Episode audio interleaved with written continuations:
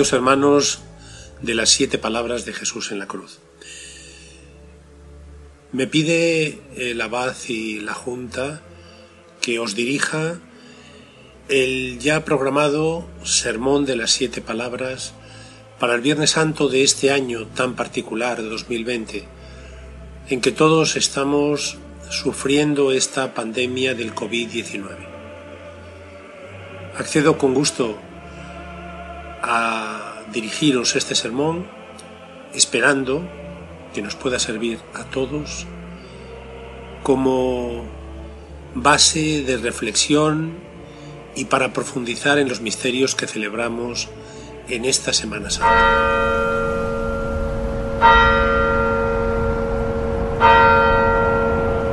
Hemos entrado en esta semana grande de nuestra fe con ramos de olivos en nuestras manos y cantos de victoria en nuestros labios.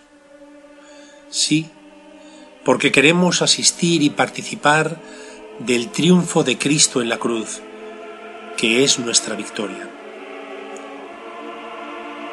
Ya cuando nació en aquella noche de Belén, los ángeles dieron la enhorabuena a la humanidad.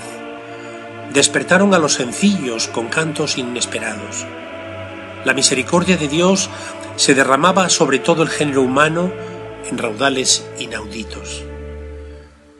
Y los ángeles, los únicos que conocían el misterio, felicitaban a los hombres que tanto quería Dios. Cuando Jesús, a la altura ya de sus treinta años, se despertó y se presentó a sus paisanos como profeta, quiso desvelarles el programa de su misión. Para expresarlo, escogió aquel oráculo de Isaías. El Espíritu del Señor está conmigo, porque me ha ungido y me ha enviado a dar la buena noticia a los pobres y anunciar la amnistía total a todos los que se sienten aprisionados. No, no venía a anunciar el castigo que merecen los pecados, sino a revelar el perdón gratuito de Dios no venía a levantar heridas, sino a sanar. No venía a someternos a una rígida moral, sino a detonar sin límites la libertad. Y cumplió con creces su programa. No de boquilla y de palabra, sino con su vida sobre todo. Y eso que vivió y enseñó llegaba a su plenitud cuando fue colgado de la cruz. Vamos a escuchar, hermanos, con fe las palabras que desde ella pronunció. No sólo a los que entonces lo podían oír, sino a nosotros también. Porque por nosotros y para nosotros los dice hoy el Señor. No son consignas para enseñarnos a morir, sino verdad hecha carne y sangre para enseñarnos a vivir. No son consejos para consolar nuestro sufrir, sino luz para encontrar y traer el verdadero gozo que nadie nos puede quitar. En definitiva, las palabras de Jesús que hoy vamos a considerar quieren convencernos de lo que lleva a la vida frente a todo lo que conduce a la muerte. Dejemos, hermanos, que penetren en nuestro corazón y lo resuciten.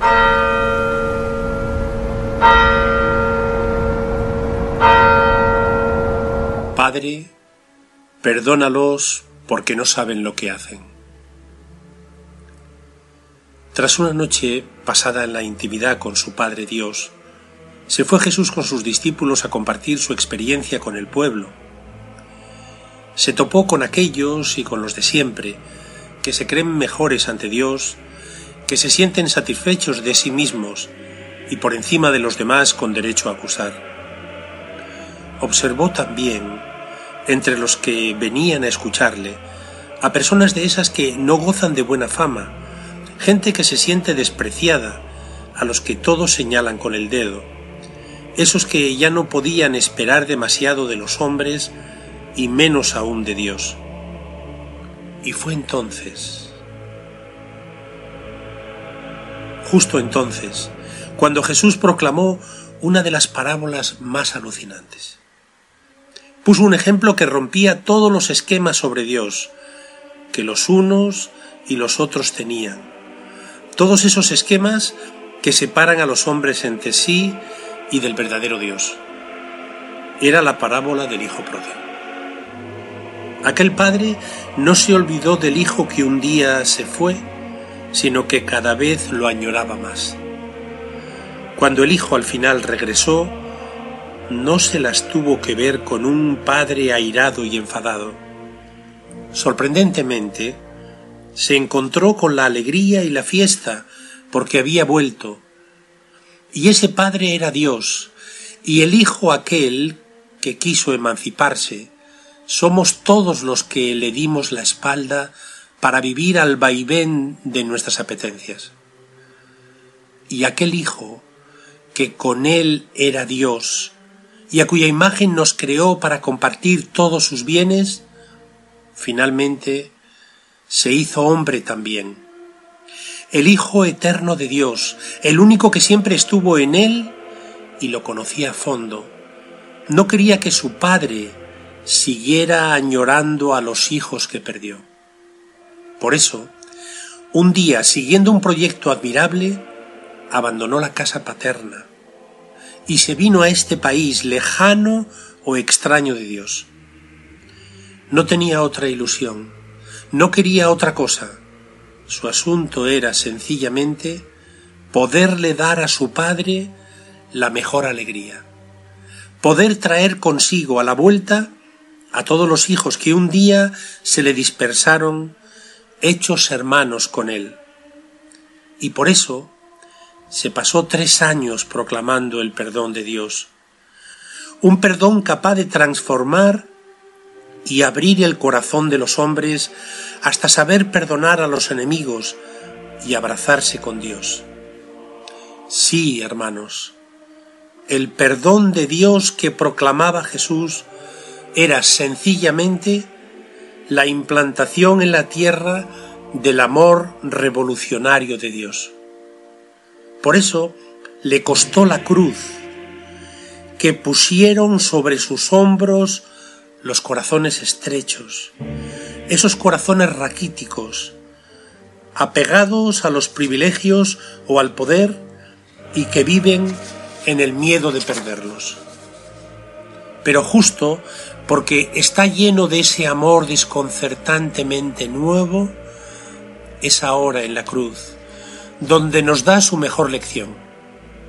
Sí, hermanos, ahora, cuando siente en su carne el taladro de los clavos, cuando observa la satisfacción de los que por fin pueden quitárselo de en medio, cuando palpa el odio descargando sus golpes sobre él. Ahora se vuelve a su padre para rogarle que los perdone. Sí, hermanos, es el triunfo del amor sobre el odio, del perdón sobre la ofensa, de la comprensión sobre la cerrazón. Porque la excusa que presenta a su padre es que no saben lo que hacen, que están ciegos porque aún no han entendido cómo nos quiere Dios. Y para que lo entendamos nosotros, lo dice hoy el Señor. En esa oración, en ese ruego de Jesús, estamos nosotros también. Sí, porque en realidad todos somos responsables de la muerte del Hijo de Dios. Todos hemos puesto sobre Él nuestras manos. Todos lo hemos eliminado alguna vez en nuestra historia y en la de los demás cuando hemos pecado. Perdónalos, Padre, porque al aplastarme soy yo el que los levanto para llevarlos a ti, porque al abrir mis brazos entre ti y los pecadores, es tu abrazo lo que quiero mostrar, porque al clavarme en la cruz, soy yo el que los libero, haciéndoles entender hasta dónde los quieres tú. Y este es el secreto, para que sean capaces de perdonar y hacer del mundo esa fiesta, ese banquete de los hijos, que ya de vuelta estrecharás entre tus brazos.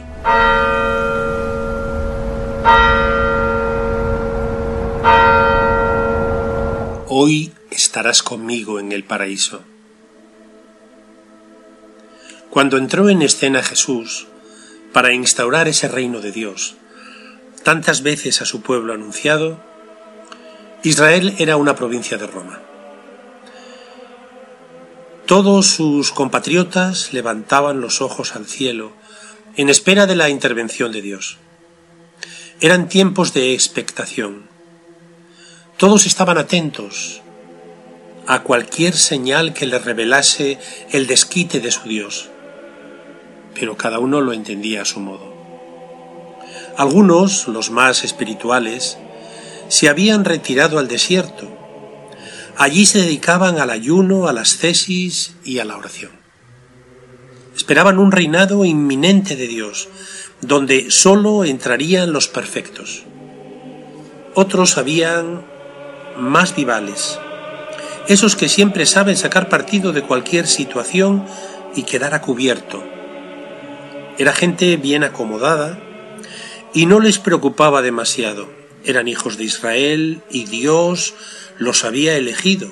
No hay que tener miedo. Otros había también que se pasaban el día interpretando la ley y disfrutando sus privilegios en la estructura religiosa. Había otros más subversivos, esos que pensaban en el establecimiento del reino de Dios por la fuerza y las armas.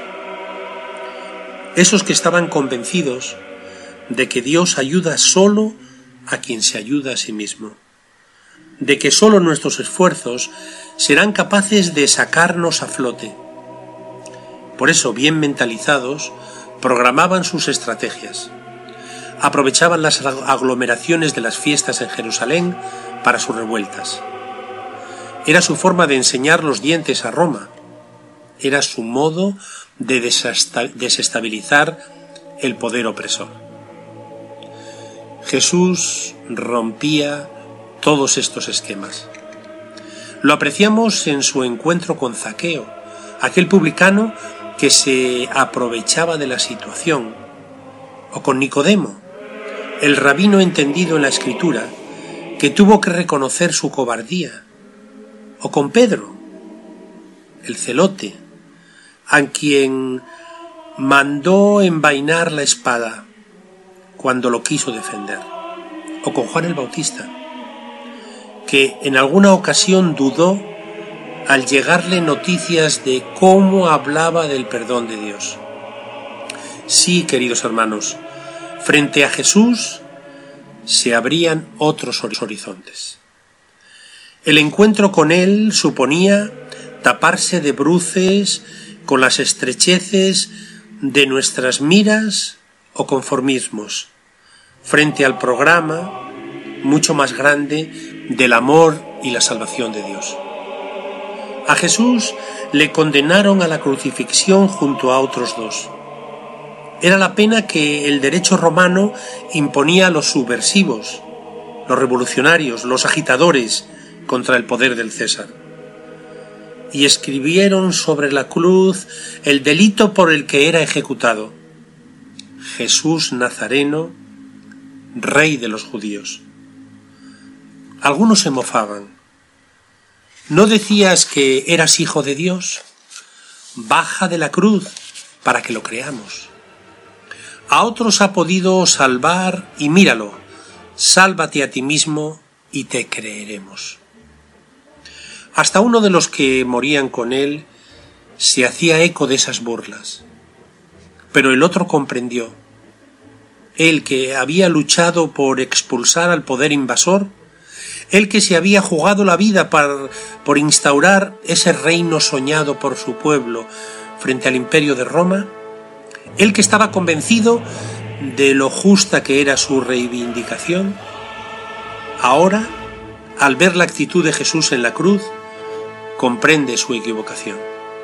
No, no era la utopía en la que él creía el reino de Dios, sino el paraíso definitivo al que aquel rey condenado habría, con su dominio de la situación, en la confianza de Dios, con su aguante callado y sereno en el amor, con su espera tan cierta en la resurrección.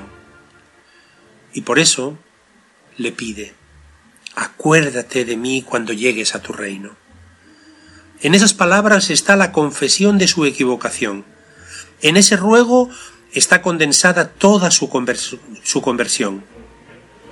Aquel revolucionario ha captado que el reino de Dios no se parece a ninguno de los que se han impuesto o se pueden imponer por la fuerza, sino el de aquel que en total impotencia, pero sostenido por un amor inaudito, está muriendo en la cruz.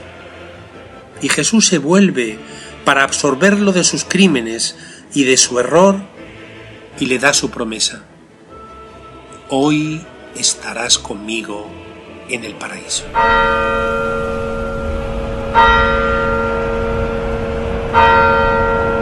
Mujer, ahí tienes a tu hijo.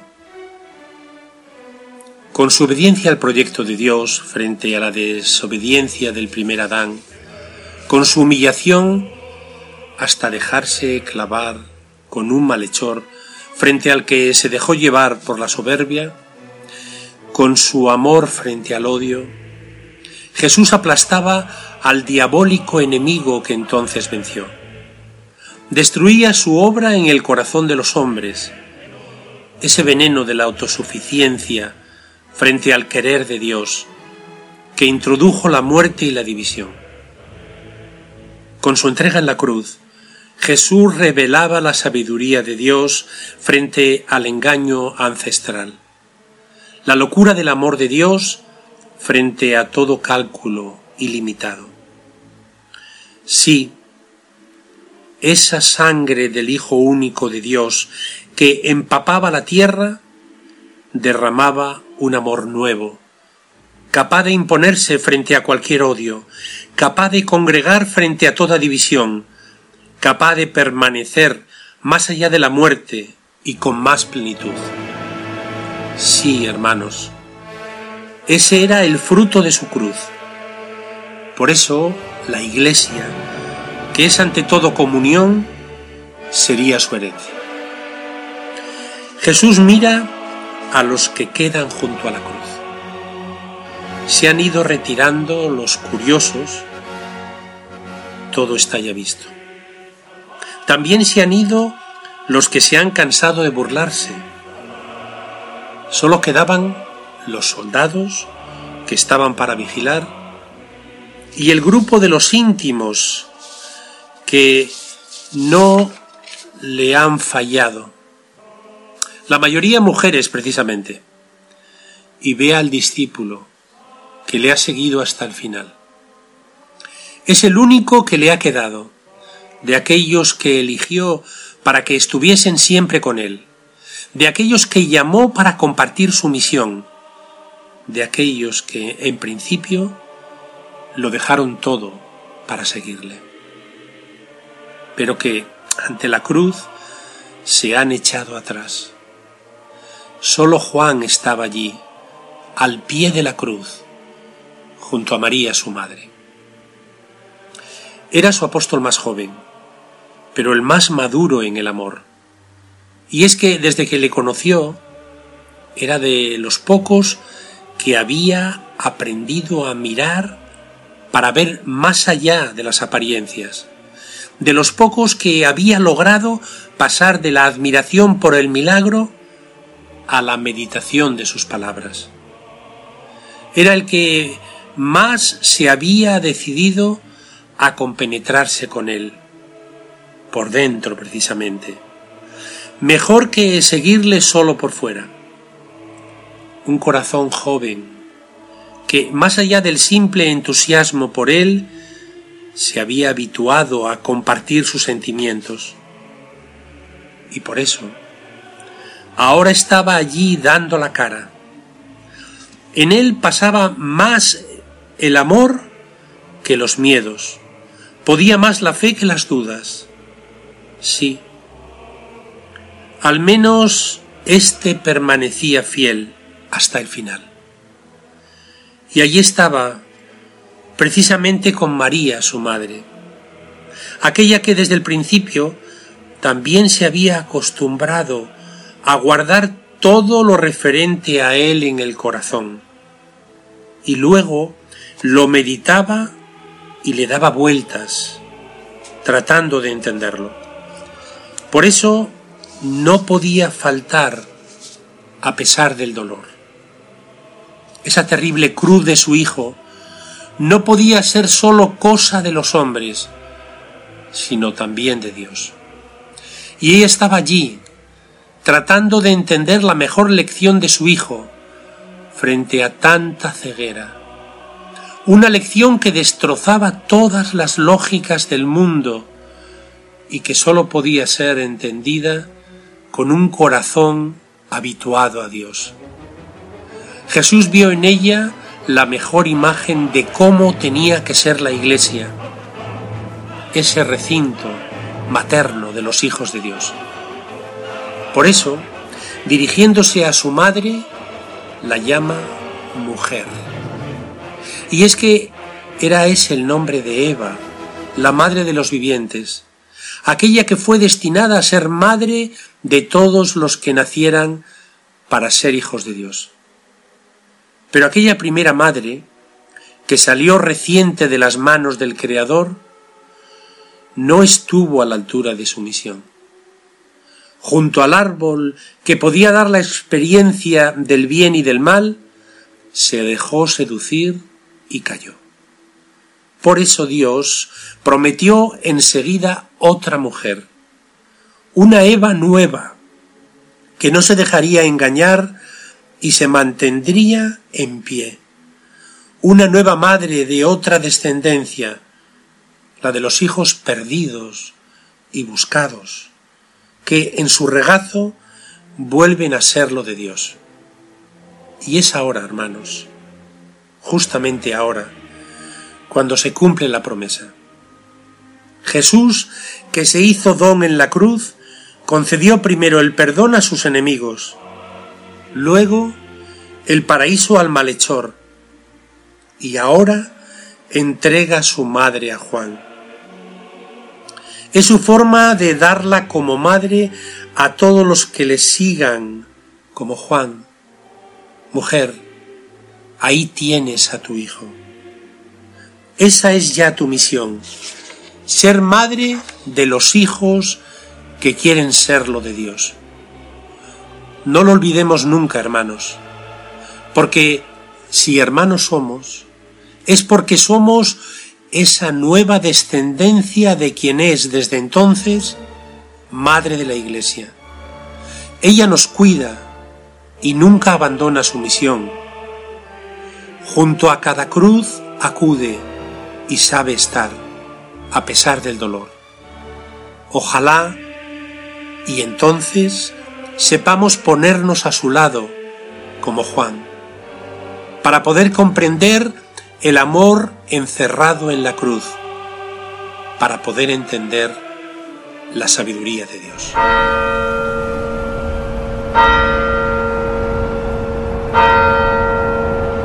Dios mío, Dios mío, ¿por qué me has abandonado? Debían de ser casi las tres de la tarde. El crucificado sentía la falta de vida en sus venas casi vacías. Agotado, hacía los últimos esfuerzos para llevar un poco de aire a sus pulmones oprimidos. Se acercaba la muerte, ante la que cada ser humano se siente solo e impotente. Y él lo experimentaba en todo su dramatismo. Una agonía en medio del odio y el desprecio, sin importarle a muchos de los que se habían entusiasmado con él una muerte en medio del abandono de los suyos, de aquellos a los que amaba de modo especial.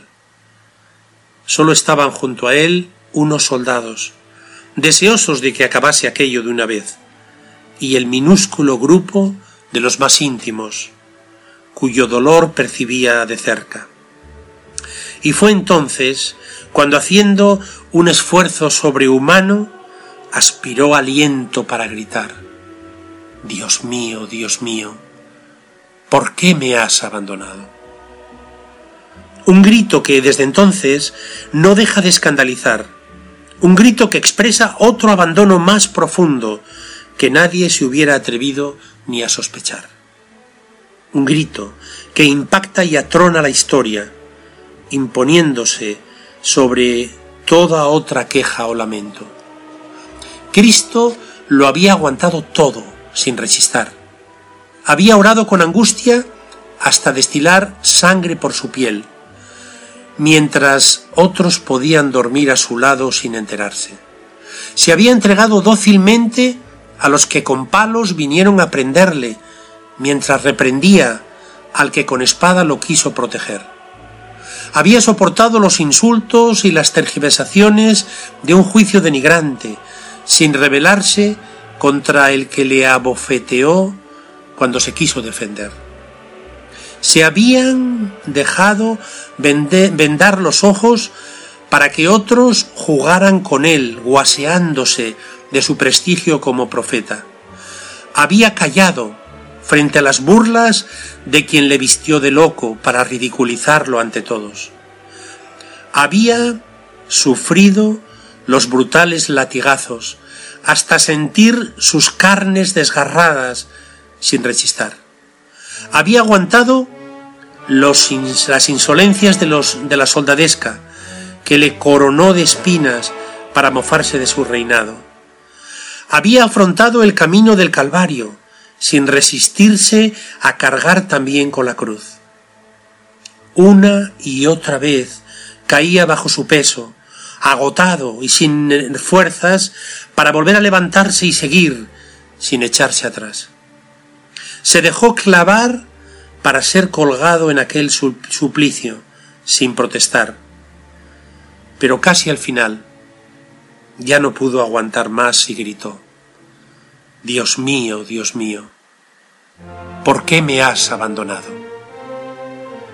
No, hermanos, no era un grito de desesperación, pero sí el grito profundo del que comparte totalmente nuestra condición. El grito del que ha probado también hasta el fondo la noche oscura de la fe. El grito del que experimenta lejanía ante el Dios cercano, el grito del que acude al único que puede salvar. Porque Jesús, en ese momento, está rezando. Y lo hace precisamente con un salmo inspirado por el Espíritu de Dios. ¿Cuántas veces lo habría escuchado desde niño en la sinagoga de su pueblo? ¿En cuántas ocasiones lo recitaría cuando acudía a las fiestas y sabía que aquel salmo, como toda la escritura, hablaba de él. Estaba dicho por Dios siete siglos antes, pensando en este momento. Y por eso, ahora lo proclama Jesús con toda su fuerza. La última que le quedaba, aunque sólo puede gritar el primer verso de aquel poema del Espíritu que al final se hace verdad. Aquel salmo que era simplemente una queja dirigida a Dios, era más bien una confesión de plena confianza en Él. No, no estaba pensando, pensado para una situación desesperada, sino para proclamar la convicción de que Él tiene siempre la última palabra. Sí, hermanos, aquel, aquel salmo al final se torna un canto de triunfo, porque está llegando la gloria de Dios. Se convierte en esperanza cierta de la resurrección.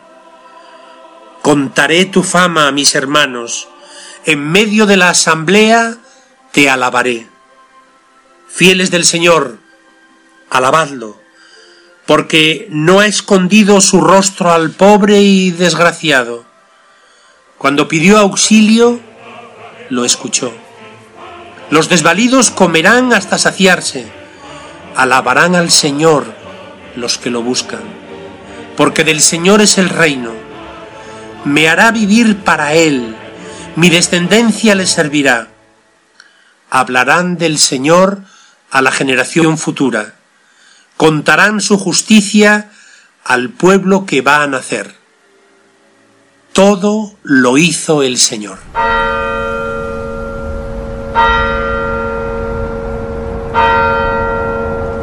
Tengo sed.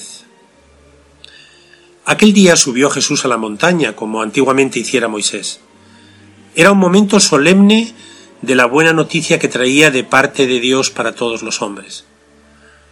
Iba a proclamar la nueva ley de su Evangelio. Iba a pronunciar las bienaventuranzas del reino de Dios. Entre ellas proclamó, Dichosos los que tienen hambre y sed de la justicia, porque ellos quedarán saciados. Aquellas bienaventuranzas no eran simples normas morales, sino promesas de felicidad. Por eso, aquella nueva ley del Señor no venía grabada en piedra dura y fría. Jesús quería grabarla más bien en los corazones ansiosos, que no estaban conformes con la situación, esos corazones que no contentos con la justicia de los hombres buscaban la de Dios. Esos corazones insatisfechos con las alegrías del momento que tenían hambre y sed de algo más. Sí, hermanos, allí quería imprimirla esta vez el Señor, clavarla en lo más profundo del corazón, para que nunca olvidase dónde está el secreto del verdadero gozo para el que está hecho. En realidad, en aquellas bienaventuranzas, revelaba Jesús su propio interior. Por eso, esta ley del cristiano no es otra sino el mismo Jesús, al que seguir e imitar, porque Él las vivió primero. Un día lo demostró, cansado del camino y el bochorno, se sentó junto al pozo de Jacob, mientras sus discípulos fueron a buscar comida. Una samaritana llegó. Dame de beber, le pidió Jesús. La mujer se extrañó. ¿Cómo tú, siendo judío, me pides de beber? Y Jesús le revela entonces, si conocieras el don de Dios, ¿y quién es el que te pide de beber? Le pedirías tú y él te daría agua viva, porque el que bebe de este pozo vuelve a tener sed, pero el que beba del agua que yo le daré, nunca más tendrá sed. El agua que yo le daré se convertirá dentro de él en una fuente que salta hasta la vida eterna. Aquella samaritana, poco a poco, cambió de actitud hasta anunciar con alegría su encuentro se cumplía la bienaventuranza. Aquella mujer llevaba ya cuatro maridos en su intento de ser feliz, pero cuando se topó en el pozo con la verdad de Dios, dejó su cántaro ya olvidado, y con él todo lo que le cansaba en la vida, todo lo que en realidad nunca le había saciado. Y es que a ayudarnos a comprender nuestra sed y a calmarla con su alegría, ha venido Jesús. Sí, porque todos luchamos, bregamos y nos agobiamos por alcanzar tantas cosas, por realizar tantos sueños que nunca se logran del todo, por realizar tantas aspiraciones. El hombre siempre se esfuerza por ser feliz, pero nunca está contento del todo. Siempre quiere más, siempre tiene sed. Y Jesús ha venido para calmarla. Cuando los jefes judíos lo buscaban para matarle, Jesús fue a Jerusalén de incógnito. Pero el último día de la fiesta, el más solemne, ya no aguantó más. Puesto en pie gritó, Si alguno tiene sed, venga a mí y beba el que crea en mí. Como dice la Escritura, de su seno correrán ríos de agua viva. El evangelista que nos lo cuenta comenta, esto lo decía refiriéndose al Espíritu que iban a recibir los que creyeran en Él, porque aún no había Espíritu, pues todavía Jesús no había muerto y resucitado.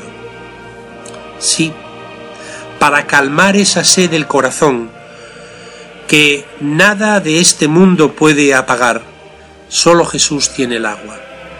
Solo Él, porque está lleno del Espíritu de Dios, para el que en realidad está hecho el corazón de los hombres. Y será Él mismo quien lo podrá derramar a raudales, ya resucitado. Por eso es desde la cruz, cuando está a punto de morir, que nos dice, tengo sed. Es verdad que su lengua está seca, su garganta en la aridez, pero ¿es esa la sed de Jesús? De hecho, los soldados le acercaron una caña de hisopo empapada. Esa planta absorbente que los sacerdotes estarían utilizando en esos momentos allá en el templo para asperjar el altar con la sangre del cordero. Ese cordero que sacrificado, también aquel atardecer, recordaba la liberación de la esclavitud vivida en Egipto. Jesús quería manchar con su sangre esa rama de hisopo, sencillamente porque el verdadero Cordero, que una vez inmolado nos liberaría de toda esclavitud, será Él precisamente. No, ni siquiera probó el vinagre empapado, porque su sed era distinta. Era aquella sed de que se cumpliera la justicia liberadora de Dios, esa justicia que es la única capaz de saciar las mejores aspiraciones de la humanidad. La muerte de Jesús en la cruz es la meta de su vida, el destino de su misión, la culminación de lo único que en realidad le interesó, la llegada a este mundo nuestro del reinado de Dios. Ese Dios que se impone en el amor por encima de todo rechazo, más allá de todo odio, frente a toda, toda oposición. Ese amor que se revela rotundo, de una forma tan tremenda en la muerte de Jesús.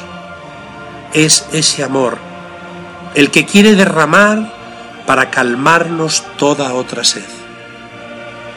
Es Jesús que pide de beber, como aquella vez a la samaritana, pero para ser Él el agua, el agua viva que se hace fuente de alegría en el corazón, para despertarlo a ese amor que es el secreto de la felicidad.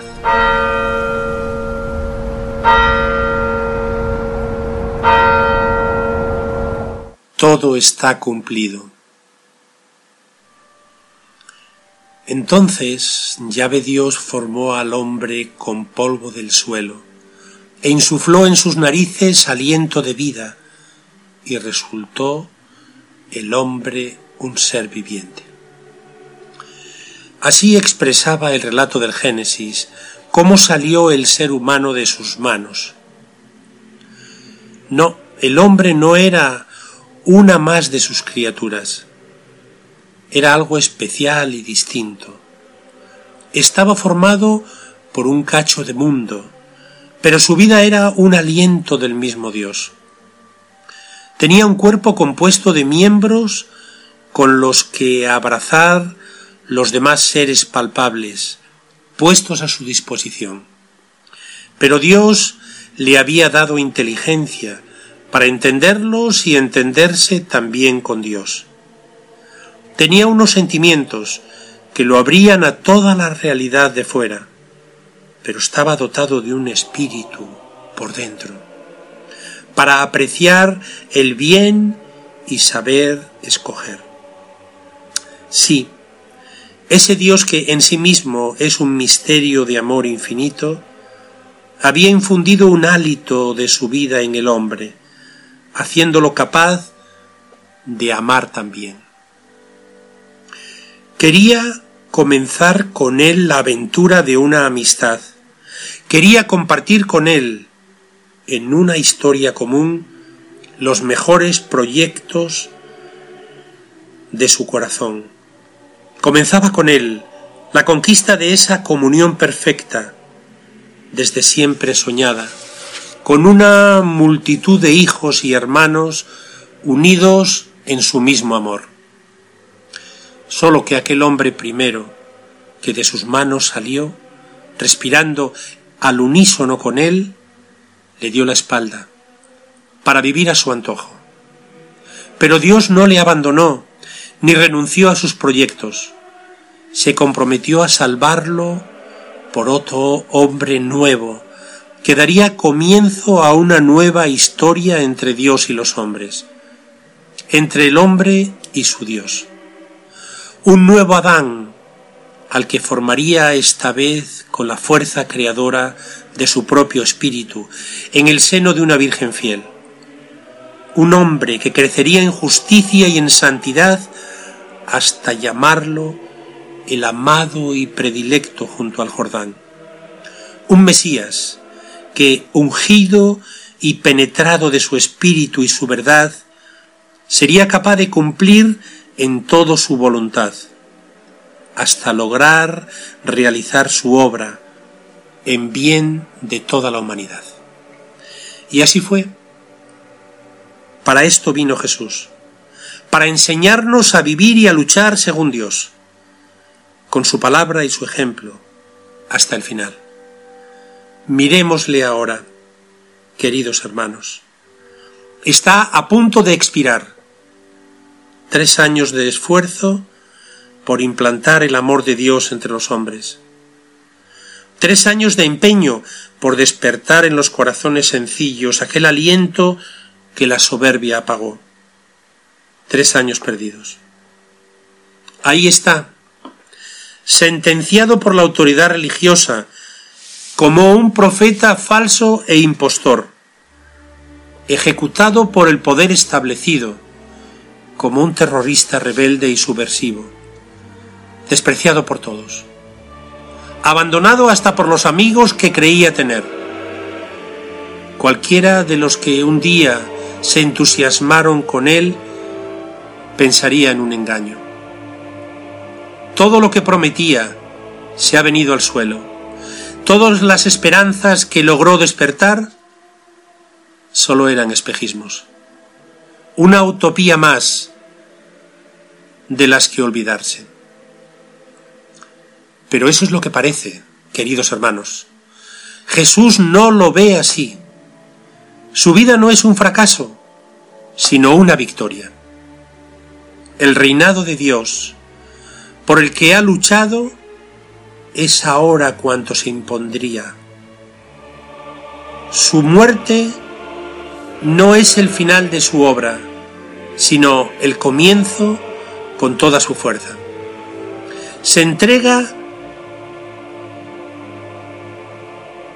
con convicción de conseguir lo que pretendía, porque su entrega no ha sido inútil, sino la garantía del don de Dios ese don de su espíritu, que ya insinuó al despertar con su aliento la vida de los hombres, ese don que prometió durante siglos a su pueblo, ese aliento fuerte de Dios, que Cristo al expirar derramará sobre el mundo.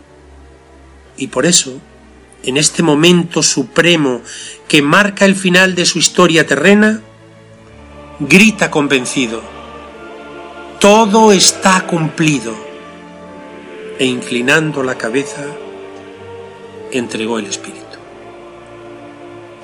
Sí, queridos hermanos, se ha cumplido finalmente lo que Dios quería desde el principio, lo que Dios soñó al crear a los hombres, contagiar su amor por dentro, prenderlo en el corazón. Hasta aquí Jesús ha cumplido su obra por fuera, con su palabra y con su ejemplo. Pero ahora queda la mejor, la que llevará a cabo con su espíritu, lo que se convierte en fuente de vida que salta hasta la vida eterna, la que no puede fallar, como demostrará su resurrección.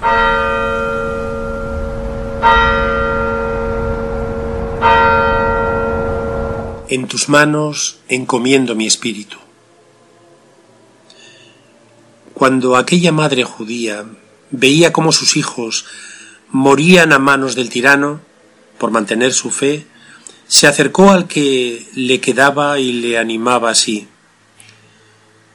Yo no sé cómo aparecisteis en mis entrañas, ni fui yo quien os regaló el espíritu y la vida, ni tampoco organicé yo los elementos de cada uno, pues así el Creador del mundo el que modeló al hombre en su nacimiento y proyectó el origen de todas las cosas, os devolverá el espíritu y la vida con misericordia, porque ahora no miráis por vosotros mismos a causa de sus leyes.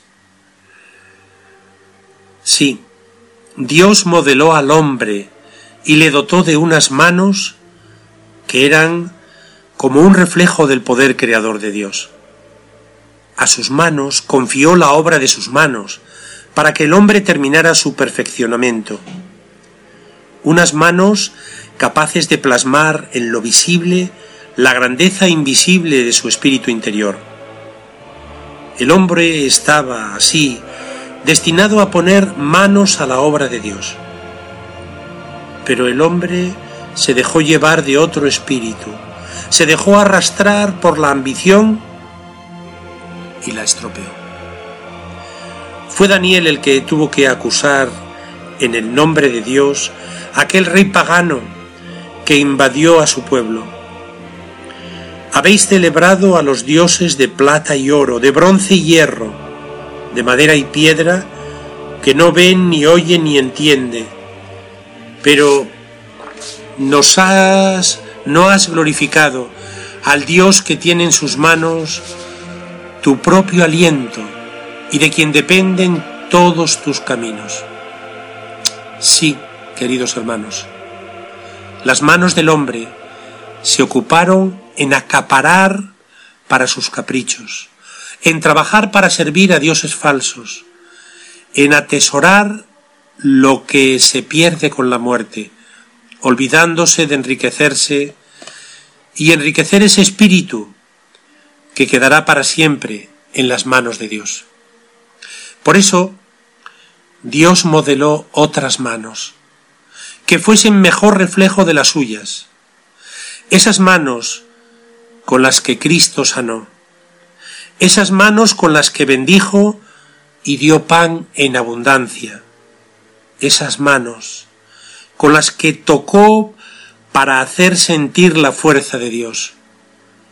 Esas manos con las que volcó las mesas de los que hacían negocio injusto, esas manos con las que acarició a los pequeños y lavó los pies de sus discípulos en un gesto extremo de su amor. Esas manos que dejó en manos de los que las han clavado en la cruz. Sí, queridos hermanos, se las dejó clavar para terminar así de cumplir con ellos la voluntad de su Padre Dios. Las extendió dócilmente en la cruz, para mostrarnos cómo era de grande el abrazo del Padre a todos los hombres. Lo había dicho a los suyos, por última vez la noche anterior en el huerto. Ahora ya podéis dormir y descansar. Mirad, ha llegado la hora en que el Hijo del Hombre va a ser entregado en manos de los pecadores. Sí, el Padre lo entregó a nuestras manos sucias e injustas, pero al final es en sus manos, las manos de su Padre Dios, donde el Hijo deja su espíritu de hombre consumado en el amor. Así muere Jesús el último aliento lo dedica a aquel para quien siempre vivió. Padre, en tus manos pongo mi espíritu. Un grito de Jesús con el que nos dice dónde está su sitio y el verdadero y definitivo hogar de todo hombre. El sitio de aquel y un día dijo al escriba que lo quería seguir. Las zorras tienen guaridas y las aves del cielo nidos, pero el Hijo del Hombre no tiene dónde reclinar la cabeza. Sí, hermanos, ha llegado ya al sitio del que es, por esencia, el Hijo de Dios. Ha llegado al sitio que también lo es para todo hombre, desde que salió de las manos de Dios. Ha llegado a la meta, al destino de los hijos de Dios, que atinaron a cumplir su voluntad con las manos que de él recibieron. Con ramos de olivos en nuestras manos, entramos en esta semana grande, aclamando al verdadero Mesías que traería la paz. Unas manos que tomarán cirios encendidos en la noche santa que se acerca, para romper toda oscuridad con el esplendor de la luz pascual, para confesar con solemne convencimiento nuestra fe, para recibir al que vuelve del Padre, vencida la muerte y el pecado, a mostrarnos sus manos llenas de gloria y darnos su paz. En ellas nos muestra también el destino de las nuestras, si sabemos llenarlas de buenas obras, si sabemos gastarlas en lo que merece la pena, eso que queda al final y para siempre, sin que ni la muerte ni nadie nos lo pueda ya quitar, porque es lo destinado a las manos de Dios, cuando le devolvamos ese aliento suyo que late en cada uno de nosotros para madurar en el amor.